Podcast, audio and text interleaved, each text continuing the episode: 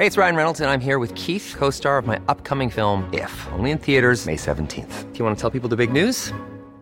All right, I'll do. Sign up now and you'll get unlimited for $15 a month in six months of Paramount Plus Essential Plan on us. Mintmobile.com slash switch. Upfront payment of $45 equivalent to $15 per month. Unlimited over 40 gigabytes per month. Face lower speeds. Videos at 480p. Active Mint customers by 531.24 get six months of Paramount Plus Essential Plan. Auto renews after six months. Offer ends May 31st, 2024. Separate Paramount Plus registration required. Terms and conditions apply if rated PG.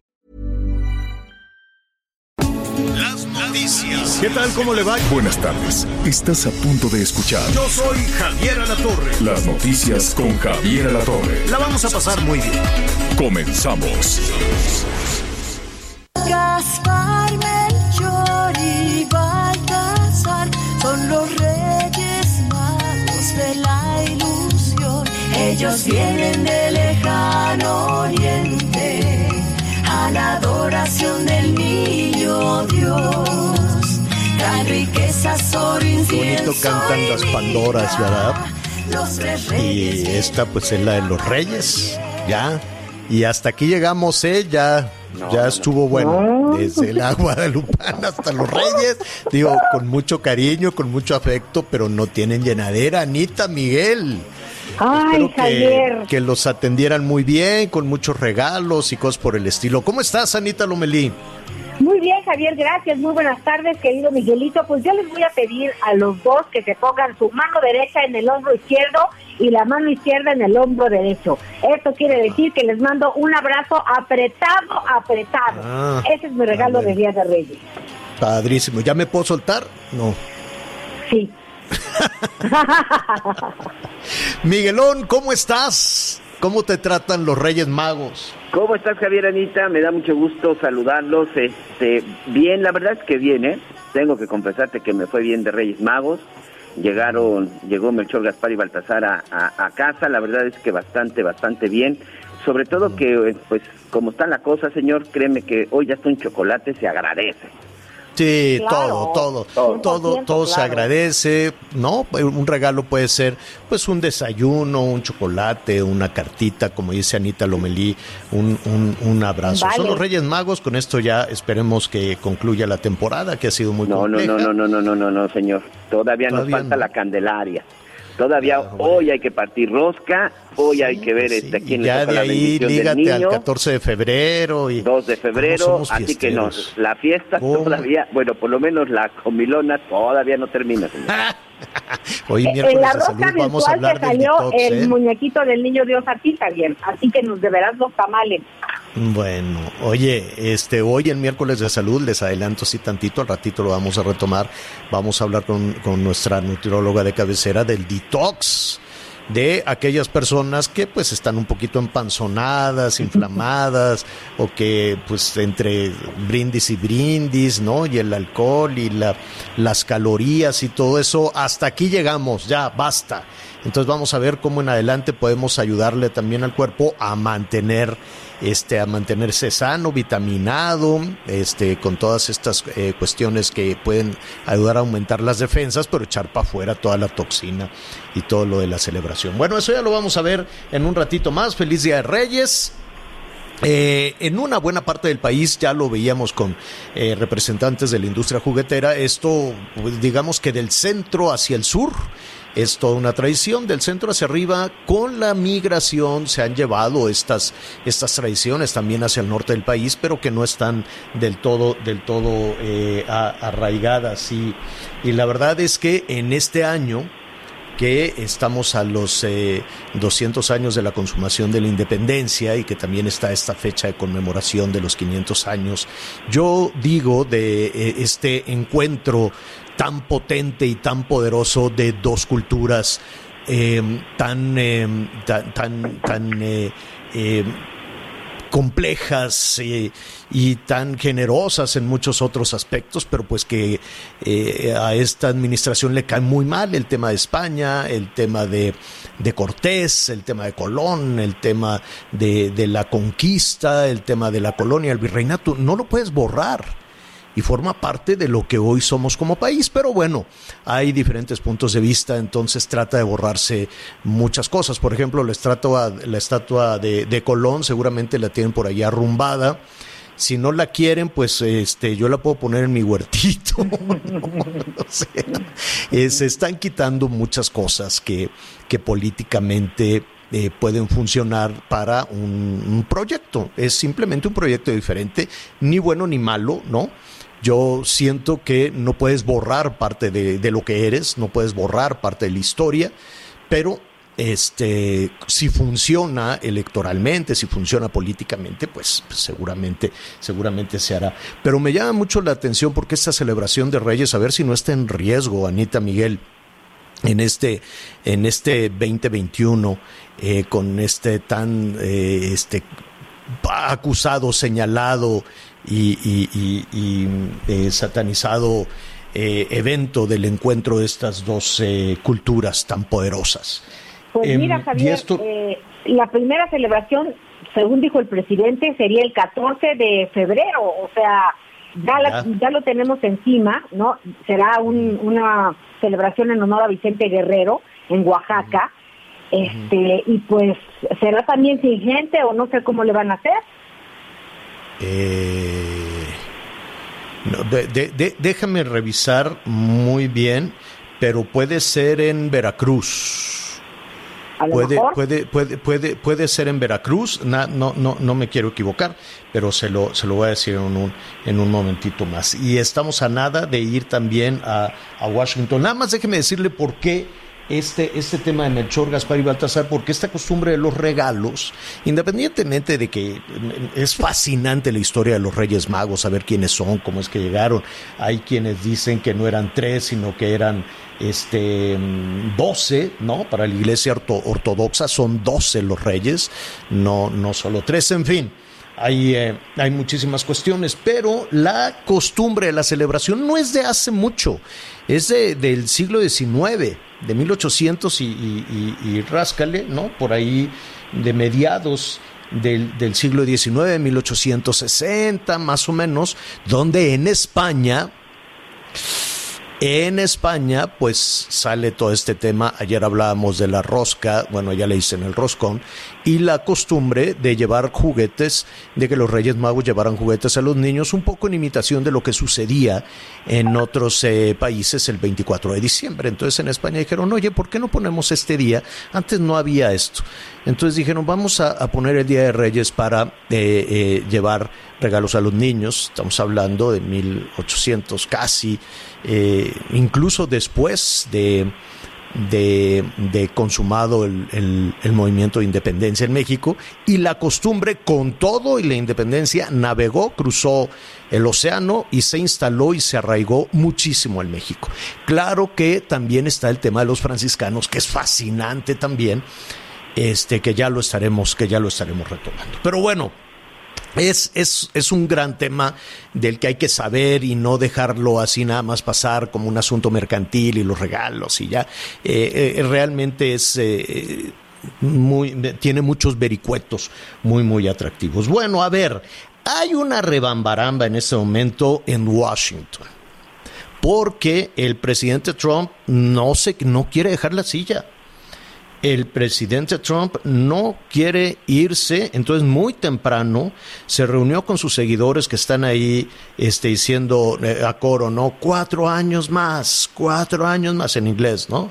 Four more years, four more years. Y entonces Trump los está alentando y les dice, pues vamos a marchar y vamos a presionar, vamos al Capitolio y ahí les voy a decir que hubo fraude, que esto es corrupto y que la prensa es mi principal enemigo. Estamos hablando de Estados Unidos, no estamos hablando de México. Ah. Pero se parece, ¿no? se Muy parece. parecido el discurso. Sí, sí, muy, muy, muy parecido. Entonces, lo que está sucediendo, dice, hubo un fraude, me robaron la elección, es un corrupción, hay corrupción, hay fraude, es un presidente ilegítimo, refiriéndose a Biden, y pues a ver cómo le hacen, pero yo no me voy a ir porque esto está eh, es un fraude. Eso es lo que está diciendo Trump, el presidente más poderoso del mundo, y está arengando a sus seguidores en este momento en Washington a no permitir que Biden tome posesión al que considera como un presidente ilegítimo. ¿Qué está sucediendo? Hay una sesión conjunta en el Capitolio. El Capitolio es la sede del Congreso de los Estados Unidos, donde se reúnen legisladores demócratas y republicanos y están haciendo ya eh, el anuncio formal de los resultados de la elección.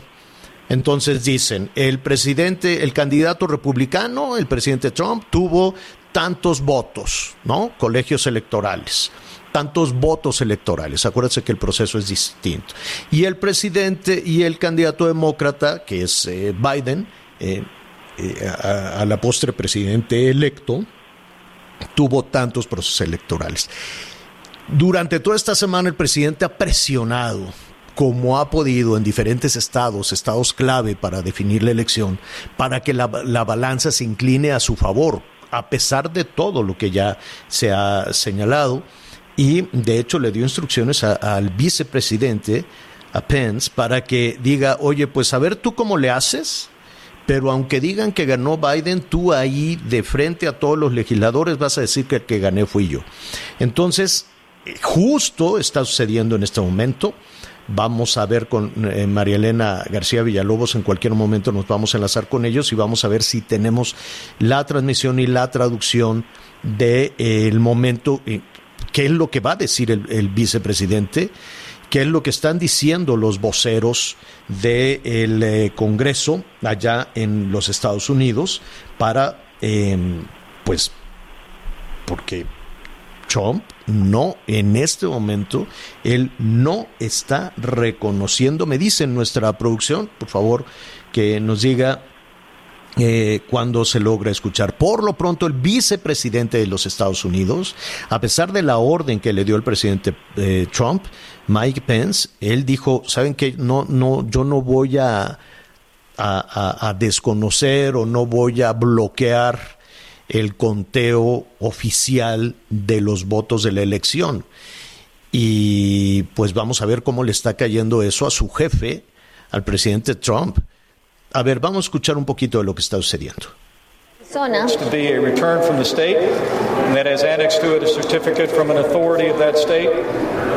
Y darán lectura al certificado anexo que presentan por parte del estado de Alaska, mejor dicho, de Arizona. Mr. President,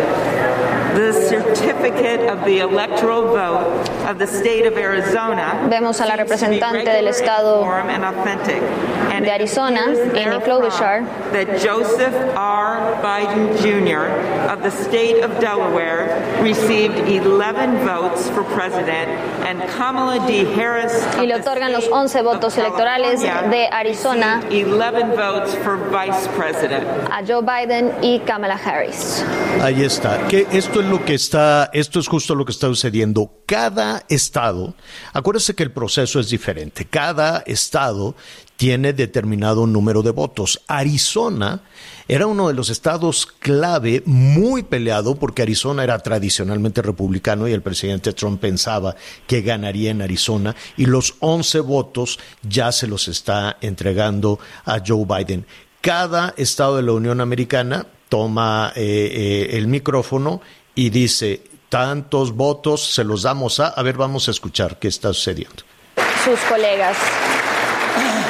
Vemos como miembros del Partido Republicano aplauden a esta moción para objetar el resultado electoral de Arizona, la primera, la primera de esta sesión histórica para certificar el resultado electoral de la victoria presidencial de Joe Biden y Kamala Harris. Ahora déjeme explicarle qué es lo que sucede con las objeciones.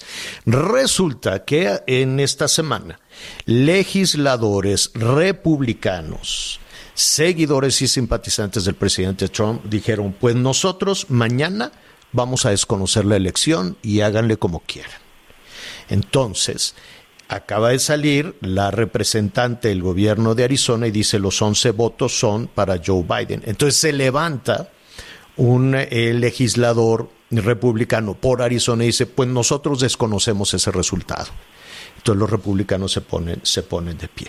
Y así se van a ir estado por estado, cosa que evidentemente compete a todo el mundo, no nada más al pueblo estadounidense.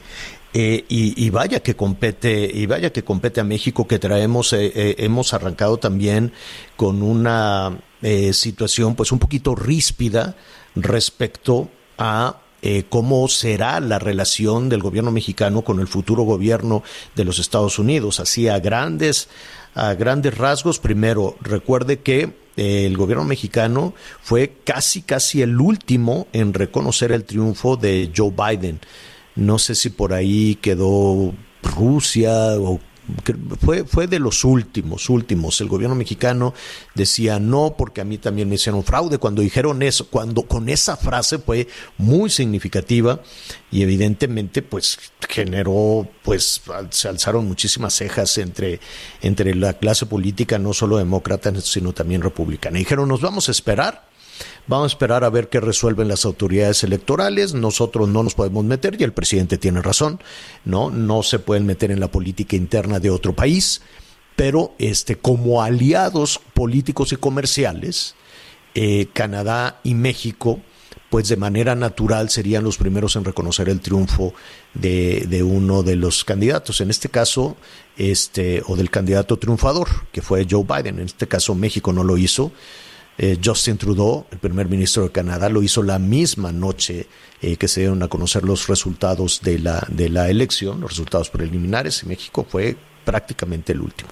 Segundo punto, eh, eso pues ya provocó ahí algunas interrogantes respecto a cómo será, cómo será la relación. Después, esta semana sorprendió muchísimo que el gobierno mexicano ofreciera asilo político a Julian Assange cuando la justicia de Estados Unidos está tratando de lograr la extradición de Inglaterra de Julian Assange. ¿Quién es este hombre? Pues es eh, aquel que dio o que reveló los secretos eh, hackeó, por así decirlo, se acuerda de Wikileaks y reveló mucha de la de la información muy delicada del gobierno de los Estados Unidos y lo están acusando de espionaje, de terrorismo y de cuestiones este, muy, muy, muy fuertes, muy, muy severas. ¿no? Fue eh, política y en términos de seguridad nacional fue un impacto muy, muy fuerte.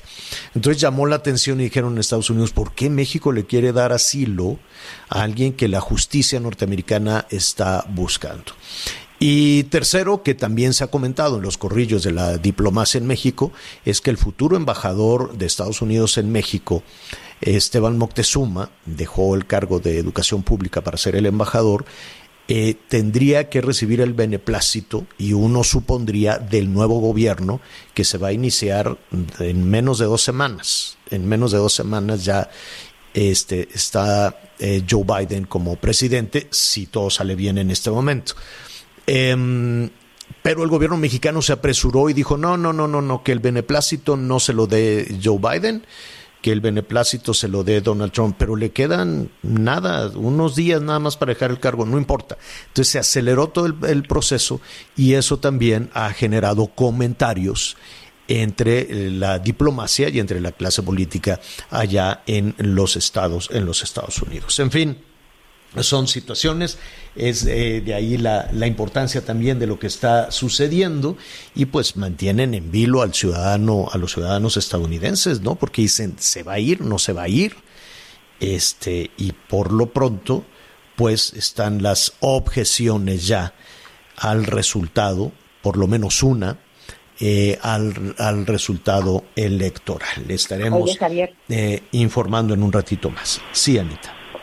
Y también, hablando de lo mismo, pero no necesariamente ese tema, ver las imágenes de, de Washington con multitudes en distintas partes, eh, con las personas, pues la verdad es que están pegadas unas con las otras, cuando Estados Unidos es el país más afectado del mundo con 341 mil por lo pronto eh, personas que han perdido la vida debido al coronavirus, me parece una responsabilidad, aún así siga siendo presidente o no eh, Donald Trump, que haya convocado a estas muchedumbres. Es una falta de empatía porque digo, si él se enferma, acabará en los mejores hospitales con los mejores tratamientos, pero de todos estos miles de personas que estamos viendo ahí atrincheradas, no sabemos dónde van a terminar cada una de ellas.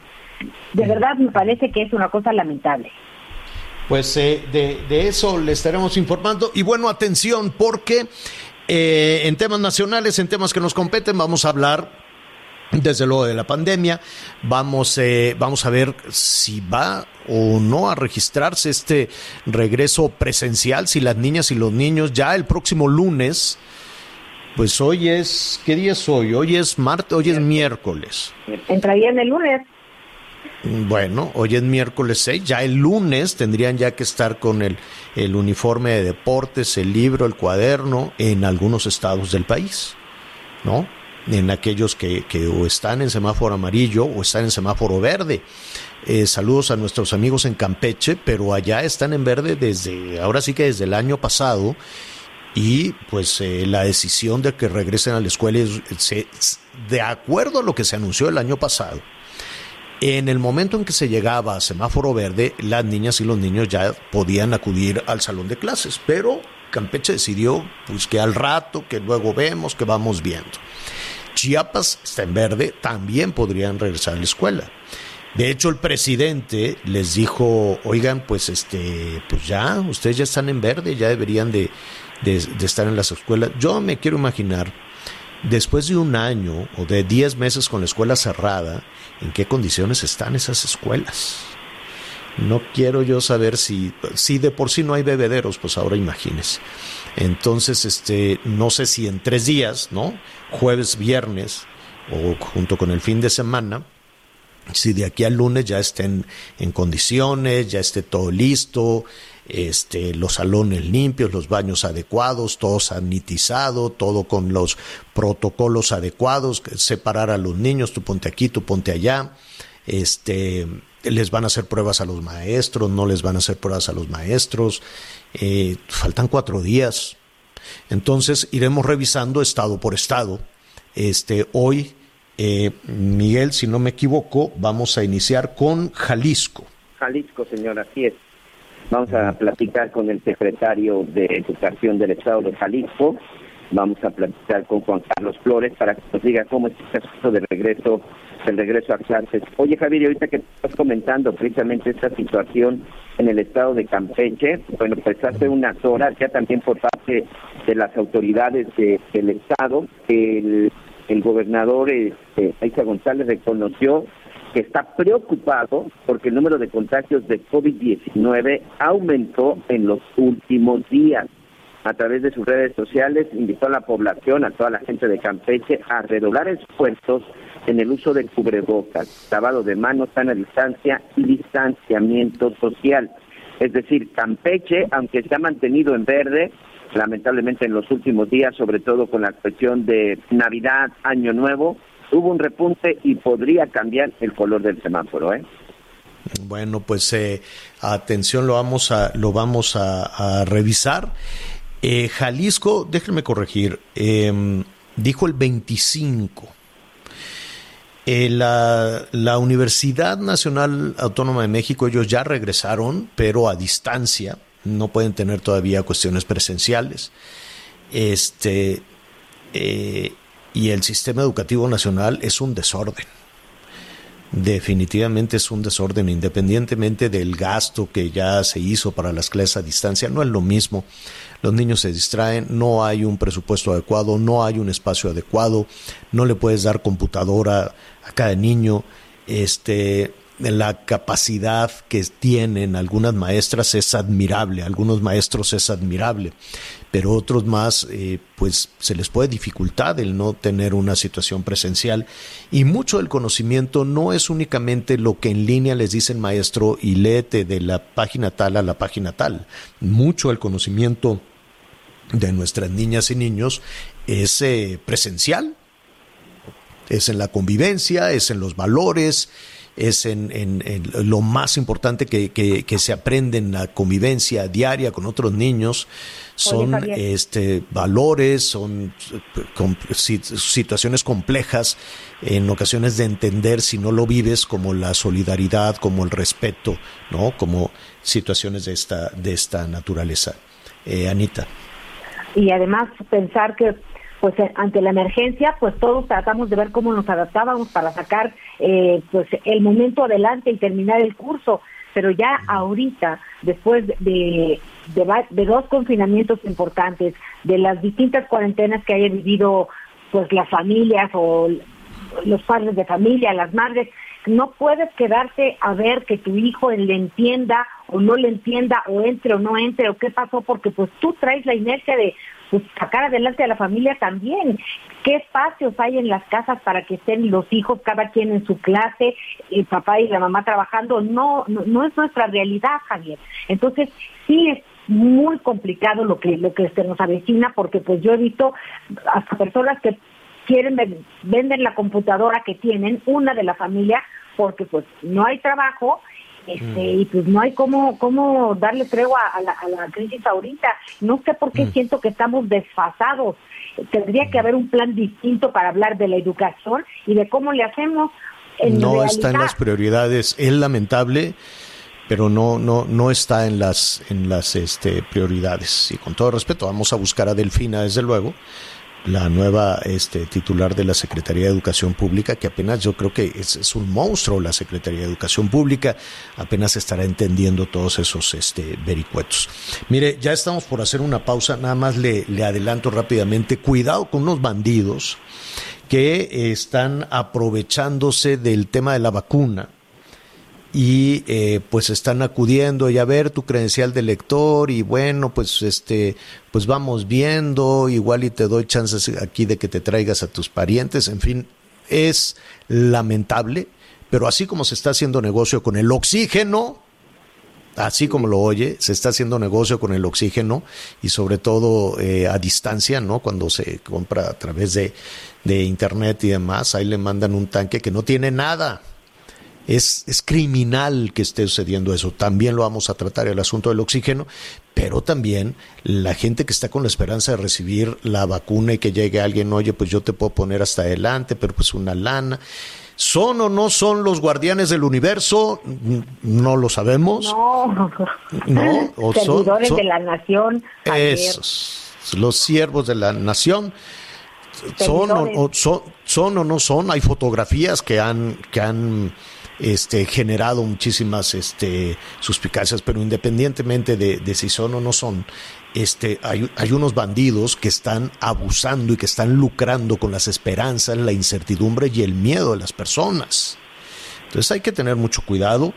Eh, vamos a ir revisando también estado por estado cómo lo están haciendo. Hoy hablaremos desde luego con la responsable de salud de Quintana Roo que este fue el primero en alertar, ¿no? En decir, oigan, andan por ahí unos este, que están pidiendo la credencial de elector y que están diciendo tú por quién votaste y cosas por el estilo y te formo a que te den la vacuna. Cuidado con eso. Mucho cuidado con eso. Hablaremos de los bandidos del oxígeno, que se puede hacer. Hablaremos de los bandidos que están este, lucrando políticamente o económicamente este, con el tema con el tema de las vacunas. Nadie le puede cobrar por una por una vacuna desde luego y veremos qué sucede con eso. Oye, el escándalo de la luz, cómo tenemos cosas. Ah. A ver, si tú falsificas un, documento y eres autoridad, ¿es delito o se te puede o se te puede perdonar? Pregunto yo. un delito. No, no, lo sé. No, porque ya se le están acumulando. Ya se le están acumulando por ahí. Quiere un castigo si fuéramos. Bueno, pues vamos, este, vamos bien, vamos bien. Hacemos una pausa porque hay mucho pendiente. Sigue con nosotros. Volvemos con más noticias. Antes que los demás. Heraldo Radio. Heraldo Radio. Información. Continuamos. Las noticias en resumen. Y para empezar el resumen, queremos mandarle un abrazo cariñoso a las enfermeras y enfermeros en su día por su dedicación, trabajo y profesionalismo. Felicidades. Y ahora sí, autoridades judiciales de Monterrey giraron una nueva orden de aprehensión en contra del exjugador de Rayados, Jesús El Cabrito Arellano, ya que el exfutbolista se ausentó a una audiencia a la que había sido citado. Dos hombres que viajaban a bordo de una motocicleta en calles de la Ciudad de México murieron calcinados después de chocar la unidad y de que se prendieran llamas. Las víctimas no han sido identificadas. En la colonia Arboledas del sur de Guadalajara, Jalisco, un hombre fue asesinado por un grupo armado quienes se dieron a la fuga en un vehículo color rojo. Hasta el momento se desconoce el motivo de la agresión. Hoy el dólar se compra en 19 pesos con 52 centavos y se vende en 20 con 3 centavos. El reporte carretero. Mandamos un abrazo a todos nuestros amigos transportistas que sabemos que todos los días nos acompañan a través de diferentes señales cuando circulan en una carretera del país. En esta ocasión, en el estado de Guerrero tenemos un bloqueo en el kilómetro 61 de la autopista que va de Puente de Ixtla a la zona de Iguala. Atención para nuestros amigos en el norte del país, hay un operativo importante después de un accidente en donde incluso una camioneta termina incendiándose. En el kilómetro 75 de la autopista que va de Ciudad Victoria a Monterrey. Y finalmente un abrazo hasta Veracruz. Tenemos otro accidente de un vehículo de carga. Esto fue en el kilómetro 84 de la carretera que va de la Finaja a Veracruz, precisamente hacia la capital Jaroche. Así que a manejar con precaución, por favor.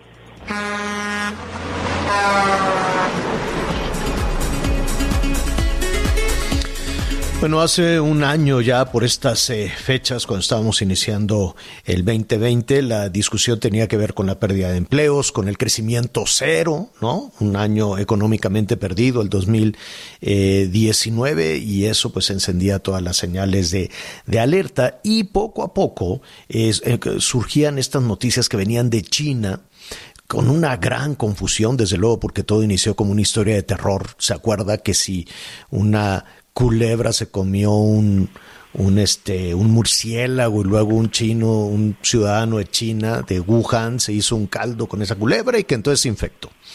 Esa versión de terror corrió por todo el mundo, evidentemente no es nada seria, nada seria, hay muchas sospechas todavía. La verdad es que no sabemos qué pasó, no sabemos cómo evolucionó este virus, sabemos que es altamente contagioso y que corrió por todo, por todo el mundo. Hoy tenían que estar científicos eh, de diferentes partes de, del mundo eh, llegando a China, llegando a Wuhan para pues saber y, y, tener la certeza de qué sucedió, de dónde salió ese, ese virus y China mm, les prohibió la entrada cosa que ha sido muy complicado. El hecho es que poco a poco se empezaba a hablar de ese, de ese virus. Estábamos en otras preocupaciones económicas, el empleo, la discusión política, como siempre, y que los contrincantes, los neoliberales, más o menos lo mismo de que, veníamos escuchando en el, en el 19 empezó la, a, registrarse algunos casos, uno en Culiacán, ¿se acuerda? una persona que había viajado a Europa, luego todos aquellos que venían de, de la nieve y luego declaraciones muy desafortunadas, muy desafortunadas con especulaciones. El hecho es que quienes más han pagado en la factura ha sido altísima en diferentes cuestiones, en, en, las actividades, en el empleo, en fin, pero los niños han pagado una cuota altísima. Eh, desde marzo, el eh, entonces secretario de Educación, Esteban Moctezuma, dijo, pues se quedan en su casa y, no se sabía cuánto tiempo y ahí se quedaron. Desde marzo se perdió mucho de la, de la educación, mucho de la formación porque evidentemente las maestras, los maestros están haciendo un esfuerzo enorme por poder eh, salvar la educación, pero el tema presencial, la convivencia, es un factor fundamental cuando se habla de, de, conceptos complejos, ¿no? Como solidaridad, eh, el complejo de amistad, el, digo, el, concepto de, de, compañerismo, el concepto de respeto, en fin, hay, hay muchas cuestiones que se aprenden independientemente de las lecturas y de cosas por el estilo. ¿Qué va a pasar con los niños? El 2 de enero hubo una noticia muy alentadora, sobre todo para Jalisco, nuestros amigos de Jalisco, en el sentido de que este mes eh, se podría regresar, se podría regresar a, las, a los salones de clase. Y se puso una fecha, 25 de enero. ¿Se podrá? ¿No se podrá? Eh, vamos a platicar en ese sentido con Juan Carlos Flores Miramontes. Él es el secretario de Educación de Jalisco, a quien le agradecemos mucho esta comunicación. Secretario, ¿cómo estás? Buenas tardes. ¿Qué tal, Javier? Un gusto saludarte. Secretario, ¿se regresará a los salones? Pues nuestra ruta es para que esto sea posible. Estamos eh, muy conscientes de todo lo que tú decías, de la necesidad que tienen los niños de convivir con otros niños jóvenes, de tener eh, frente a ellos un profesional de la educación que es uno de nuestros maestros, y es un hecho que después de, como bien lo refieres, ya va a ser un año que tenemos esta situación, se hace imperativo buscar una vía por la cual podamos incrementar la presencialidad. Y digo incrementar porque en Jalisco, desde que comenzó este ciclo escolar en agosto, eh, definimos una vía que es presencial, que le llamamos asesorías presenciales, en donde las, eh, los niños van por no más de 50 minutos a las escuelas a recibir retroalimentación frente a frente, sabiendo que muchos niños pues no tienen los recursos para tener una conectividad electrónica. Eh, las guarderías eh, que operan hasta la edad de 5 años eh, en la atención a los niños también han estado abiertas en Jalisco desde hace varios meses. Y en el caso de educación media superior y superior, las actividades que tienen que ver con laboratorios, talleres, que hace indispensable la presencialidad, también siguiendo protocolos estrictos se han llevado a cabo. Y afortunadamente eso no ha resultado en alguna situación de salud eh, o una afectación a la salud de nuestros alumnos o, maestros. Es por eso que en diciembre nos propusimos a que el 25 de enero pudiéramos regresar. Claro, si las condiciones eh, de salud es la mesa de salud en Jalisco se constituyeron dos mesas desde las primeras semanas, una de salud obviamente eh, para tomar decisiones colegiadas y con la mayor cantidad de información posible y otra de educación en donde estamos alrededor de 50 personas desde los niveles de educación básica hasta los de educación superior, precisamente tratando de buscar la mejor vía para atender a los alumnos a la distancia con una infinidad muy amplia de, distintos métodos, no solo dependiendo de uno, y por supuesto también trazar una ruta de retorno a las aulas de manera segura, de manera gradual. Y estamos eh, preparados pues siempre para más de un escenario. Eh, hoy tenemos eh, nuestra plataforma digital, Recrea, Recrea Digital le llamamos, y ahí están albergados contenidos, guías que han venido a ayudar a los papás a tener ese desarrollo de sus hijos en, casa, lo cual es muy complejo y es muy meritorio reconocer a los papás. Es muy difícil. Pero, secretario, perdón, perdón que, te interrumpa, secretario, pero ¿de qué depende entonces? ¿Cuándo, ¿cuándo se van a, reunir o quién tiene la última palabra en si regresan o no a, presencial? La última palabra la tiene la mesa de salud. La reunión está prevista para este 11 de enero. El 11 de enero, eh, la mesa de educación, llegamos con una variable muy importante para que se pueda tomar la decisión. Evidentemente, salud tiene la tasa de contagios, la capacidad hospitalaria, etcétera, pero nosotros tenemos el encargo de, junto con las autoridades del sector salud oficial, el IMSS y el ISTE, para nuestros maestros, hacer un diagnóstico de cada profesor. Ya terminamos un autodiagnóstico en plataforma para que nuestros prácticamente 100 mil maestros se autoevaluaran con un instrumento que fue diseñado por estas instituciones de salud y estamos en el proceso de derivar, es decir, de hacer citas para los eh, maestros que están en una condición de riesgo. Con esta información eh, y la de salud, el 11 se tomará una decisión. ¿Esto eh, aplica al sistema público de educación o también a las escuelas privadas? Es para todo el sostenimiento. Estamos trabajando de la mano con las instituciones privadas, eh, las públicas, evidentemente, que están sectorizadas directamente a nosotros, los organismos públicos descentralizados de educación, todos estamos en la misma mesa junto con el sector incluso empresarial, social y, por supuesto, el de, el de salud, eh, tomando la decisión. Eh, los padres de familia, en este estamos recibiendo, estás eh, recibiendo de hecho en este momento muchísimas llamadas de, de nuestros amigos, no solo en, en, Jalisco, sino en otras entidades, porque la decisión, secretario, que tome Jalisco será punta de lanza. Es decir, eh, Campeche y Chiapas podían haber hecho este regreso a clases desde el año pasado, pero no lo hicieron. Y si Jalisco regresa el 25, pues estará eh, va a tener un impacto eh, eh, emocional muy importante, sobre todo ante el temor, ante el miedo que tienen muchos padres de familia de que sus hijos regresen a la escuela. Por supuesto, hay razón para estar alertas. siempre tenemos presente que lo que tenemos que preservar es la salud, pero también ya estamos incidiendo en otro tipo de salud como es la psicoemocional de los niños. Su estabilidad emocional, incluso la de los papás. En esa mesa que mencionabas un momento, Javier, también participan las asociaciones de padres de familia. Y evidentemente no es una decisión de absolutos.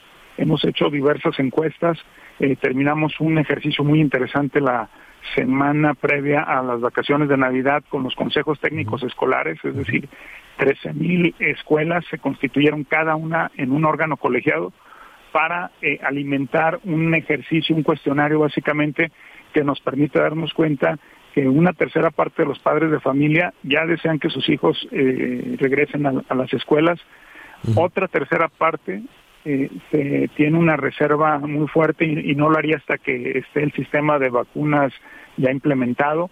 Y otra tercera parte lo haría si encuentra eh, protocolos que le brinden seguridad. Obviamente, eh, aprovecho para decir, Javier, que si el 25 se decide tener actividades presenciales en las escuelas, retornar a clase, eh, hay la libertad por parte del padre de familia que no quiera enviar a sus hijos a la escuela de no hacerlo. Y también decir que todo el maestro que tenga una precondición de salud que eh, tenga una condición de mayor riesgo, evidentemente también estará exento de acudir a la escuela. A reserva de, este, te están llegando preguntas también de las vacunas, a reserva de, de, consultarlo y de preguntarlo directamente al gobernador Alfaro o al responsable de salud, este, a Jalisco no ha llegado nada. Así es, hasta donde sabemos en educación no, eh, y eso es una situación que evidentemente preocupa y seguramente será una variable que el gobernador va a considerar junto con la mesa de salud cuando se tome la decisión. Mm, bueno, pues eh, estaremos eh, pendientes de la decisión. Si no tienes inconveniente, eh, nos comunicamos contigo el 25 o el 26 para, para saber cuál es la, la, la decisión que, que se tome, porque de lo que decida Jalisco, pues se va a decidir en muchos estados. Únicamente eh, aprovechando la conversación contigo, decirte que Campeche, eh, el presidente les dijo a Campeche, a Chiapas, oigan, ustedes ya están en verde, eh, ya pueden abrir las escuelas y ya Campeche acaba de decir hoy que no. El secretario de Educación, Ricardo Co, dice que no que por lo menos en enero no pueden porque este van a hacer el mismo proceso que tú ya tienes muy, muy aceitado, muy instrumentado de, consulta con, con, diferentes expertos para ver la posibilidad de regresar. Creo que digo, cada estado toma sus propias decisiones, pero si estaban en verde desde el año pasado, ese proceso de consulta se podía haber iniciado con suficiente antelación. ¿Cómo están las escuelas eh, después de un año? Eh, hay muchas dudas, te preguntan si se van a pagar cuotas, eh, si las escuelas están en orden, el proceso de sanitización, si será seguro regresar a los salones. Es, muy interesante, Javier, las rutas que estamos tomando para la apertura y eso es algo muy bueno, independientemente que la decisión no fuera de, de iniciar el 25, nos viene muy bien como sistema educativo estar realizando esas acciones previas. Son 12 en concreto. Eh, varias de ellas incluyen eh, temas de infraestructura, el tema del agua potable, eh, hemos tenido algunas escuelas vandalizadas, robadas, todas esas están en ruta de recuperar lo que, lo que se ha perdido. hay una serie de capacitaciones previas, hay una, un sistema para constituir comités de salud por escuela. Esa ruta se sigue avanzando, de hecho ya tuvimos un intento anterior por ahí del mes de octubre, donde también nos preparamos para una posible apertura, en su momento la Mesa de Salud decidió posponer la fecha, pero todo lo que hicimos como sistema mm. educativo en temas de preparación y capacitación vino a facilitar ahora esta acción. Entonces estamos convencidos de que eventualmente en algún momento vamos a regresar y que estas cuestiones que muy bien refieres que se tienen que resolver sobre la organización, la nueva organización de las escuelas, creo que todos estamos de acuerdo que no vamos a regresar al mismo sistema educativo. En el mundo hay un momento claro en la educación previo al COVID y post-COVID. Eso es lo que nos ha tomado eh, mucho tiempo, un tiempo muy valioso para invertir y saber que no del todo provocó esta situación el COVID, simplemente decantó una, eh, diría yo, hasta revolución educativa que ya estaba por suscitarse por las plataformas, por la exposición que hoy tienen los niños que nuestra generación, Javier, eh, no tuvo.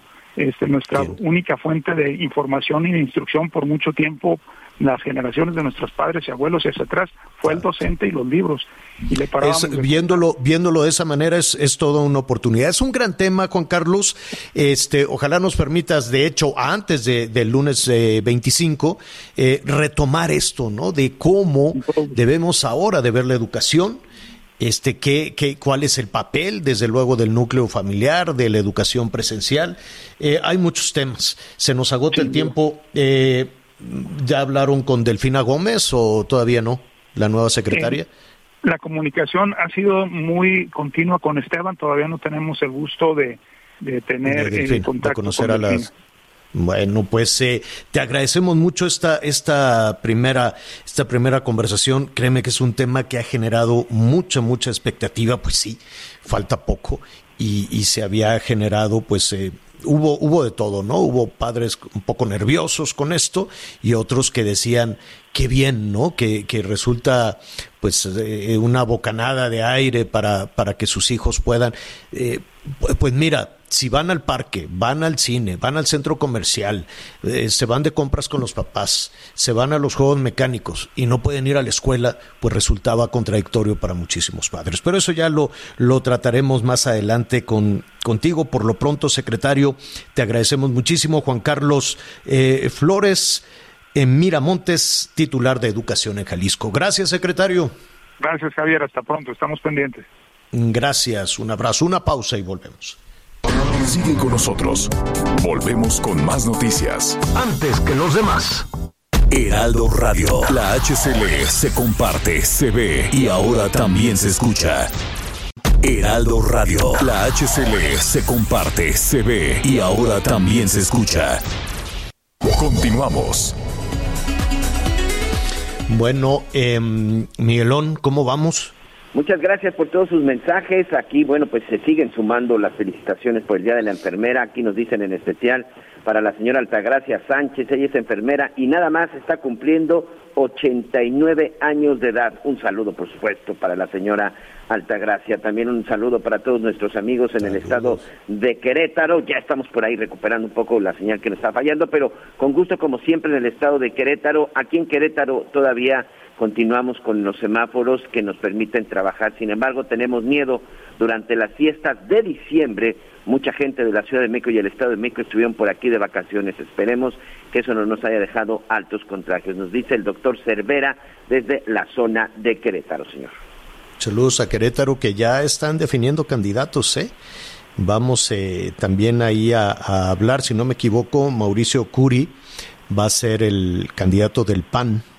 Él deja la coordinación de, de los legisladores panistas en el Senado para buscar la candidatura y pues este ya se están perfilando desde luego los los candidatos. Los de Morena pues también no ha sido complicado no hay eh, eh, desde luego pues eh, muchos muchos desencuentros en Morena. Veremos también cómo está en el PAN. Y los del PAN les dicen les dijeron ayer a los de Morena Marco Cortés oigan si los de Zairó Morena vénganse para acá aquí hay lugar vamos a hacer una pausa y volvemos Sigue con nosotros.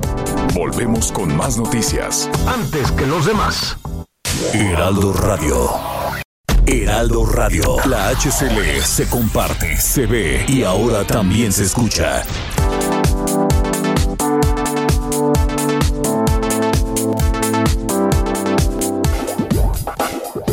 Hay más información. Continuamos. Hay muchísima, muchísima información. En un ratito más le, adelanto que en la segunda parte del programa vamos a hablar de una imagen brutal, tremenda, que se hizo eh, viral en las redes sociales, Anita Miguel, de una persona tirada en el piso, eh, pues siendo atendida en el piso, en el piso así, sin, sin, sin, la, sin ropa en el, en el torso, y, que al parecer falleció y después eh, eh, hoy la, la eh, Claudia Sheinbaum habló de esa, de esa imagen y dijo que efectivamente se trata de un hospital de la Ciudad de México y lo, que refleja, lo que dice esa imagen, pues habla del tamaño de la emergencia por la pandemia en la Ciudad de México. Dice que esta persona llegó ya, ya le voy a contar los detalles en un ratito más, que llegó por su propio pie y que colapsó ahí, que decidieron atenderlo ahí. Mm, Cosa que suena este, increíble para, para, para un hospital, por muy saturado puede haber una silla, puede haber un espacio, pero eso es lo que hay, es la realidad que se está viviendo en la Ciudad de México y ese asunto lamentable, triste, desde luego lo vamos a retomar en un momentito más. Despedimos a nuestros amigos que nos sintonizan a través del Heraldo Radio en todo el país. Gracias. Feliz Día de Reyes. Coma rosca. ¿Cuándo se come la rosca, Anita? ¿Hoy o, o mañana? Pues ¿O cómo el está la sábado cosa? estamos, pero hoy Ah. hoy, hoy, hoy, hoy. Benditos sean los recalentados. Ah, a mí no me ha tocado rosca. Notifícoles. No, no te creo. Notifícoles eso. Gracias a Haremos nuestros amigos del Heraldo. Vamos a hacer una pausa.